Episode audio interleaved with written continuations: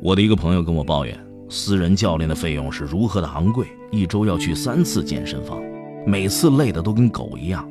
还有教练让他做到了很多以前他觉得根本做不到的事情，像扛着三十公斤的杠铃做深蹲之类的。去了一次，因为太累，就休息了一周。健身完了就跑去大吃一顿，明明可以走路回去，却要打车走。听完他的分享，我的第一个反应是坚持、毅力之类的。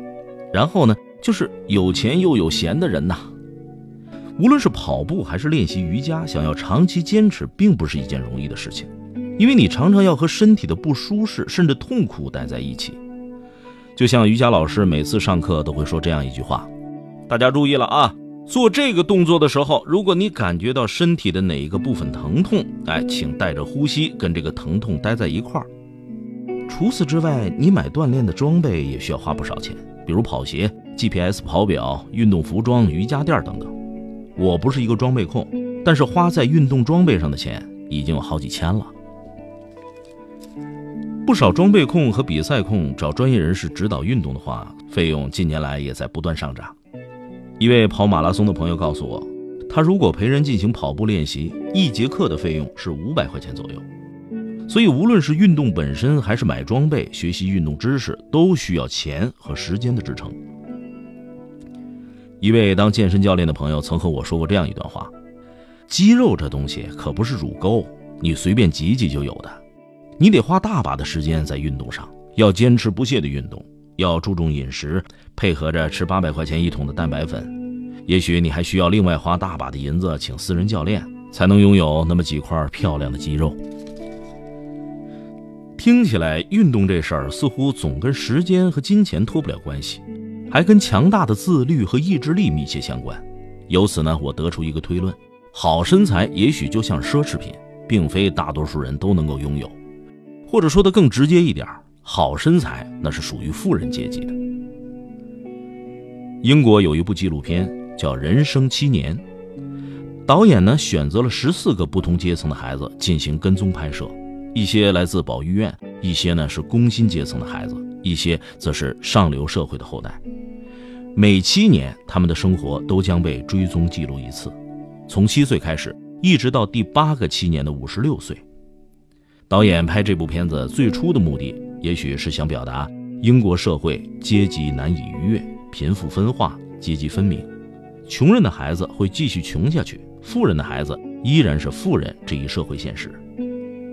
这部片子现在拍到他们知天命的年纪，也确实符合了导演的看法。大多数人的人生。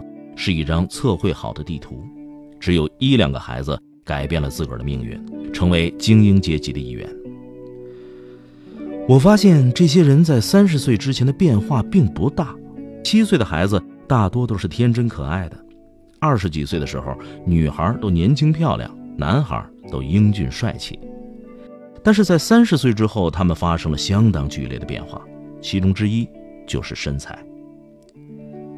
穷人开始发胖、秃顶、面容憔悴，二十多岁的俊俏模样一去不复返，身材、长相都长残了。难道好身材是属于真正的富人阶级的？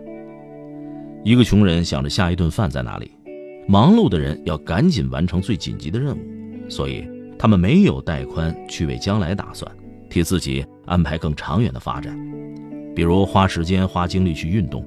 为了以后拥有一个好身材，并一直保持下去。第二个解释是意志力的有限性。每个人的意志力是有限的，它有一个固定的量。你从同一个账户提取意志力用于不同的任务，一旦你在 A 这件事上消耗了许多意志力，那么你在 B 事情上就会力不从心，难以自控。比如，穷人因为花太多的意志力在获得下一顿饭上。他就没有意志力用在身形锻炼和饮食控制上了。如果我写了一整天的书稿，还做一顿晚饭，你让我晚上再去跑步，我通常没法做到，因为意志力被消耗光了。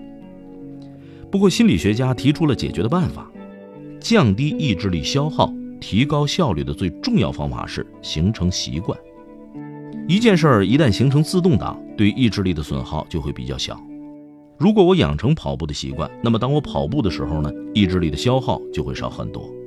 也许我还可以用以上的两个解释反过来说明为什么有的人原来跟你差不多都是屌丝，他后来却变得有钱有闲还有好身材？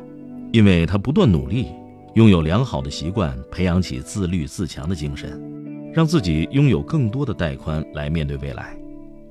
比如，他能够做到在你刷微信、微博的时候去学习英语、去看书、去理财；在你冬天睡懒觉的时候，他能够早起跑步健身；在你大吃大喝、熬夜上网的时候，他能够控制饮食、按时睡觉，形成良好的作息。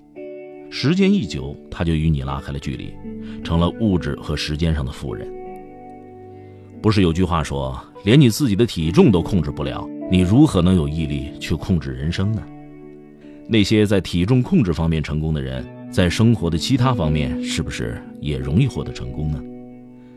我相信那些能够控制住自己体重的人，可能家庭条件会比较好，但更重要的是。他们有优秀的习惯、良好的自律和强大的毅力，能够坚持不懈地朝某一个目标迈进。好身材的背后，极可能是人家十几年如一日的控制饮食、按时运动、遵守规律的作息。这反映了一个人的自我约束的能力。所以，也有人说，好身材是自我修养的外在体现。也许，当你能够拥有好身材的时候，你也正变得有钱。和有闲起来。